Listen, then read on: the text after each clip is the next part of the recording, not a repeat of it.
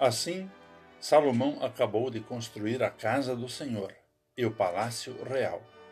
Tudo o que Salomão tinha planejado fazer na casa do Senhor e no seu palácio, ele efetuou com sucesso.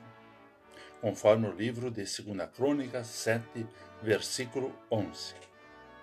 Olá, querido amigo da Meditação Diária Castelo Forte 2022, dia 10 de setembro. Hoje vou ler o texto de Ingelore Stark Koch, com o título Plano de Sucesso. O planejamento e as orações de Salomão foram a chave do seu sucesso nesse grande projeto de construção do templo, como a casa do Senhor e do palácio real. Planejar e orar andaram de mãos dadas na vida do rei Salomão e querem ser estímulo e comprovação de que, pedindo a orientação de Deus para os nossos planos, eles só podem dar certo. O ano de 2020 é exemplo de que todo e qualquer planejamento humano não serve para nada se os planos de Deus forem outros.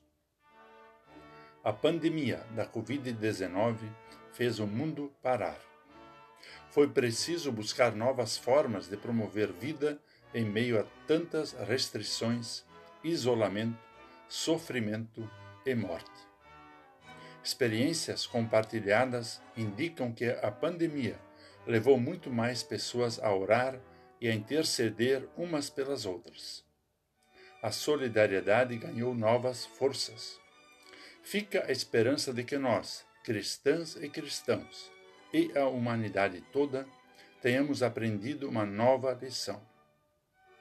Que o louvor e a gratidão a Deus façam parte do nosso dia a dia, reconhecidos da proteção e do consolo divinos, porque Ele é bom, porque a sua misericórdia dura para sempre.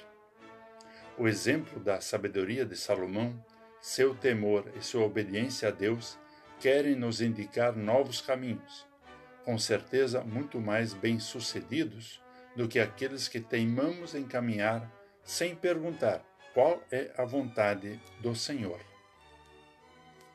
Vamos orar. Amado Deus e Pai, aceita nossa gratidão, porque este mundo ainda é teu, por ainda te importares conosco. Derrama sobre nós a força do teu Santo Espírito, para que tua vontade se cumpra em nós por meio de teu Filho Jesus Cristo. Amém.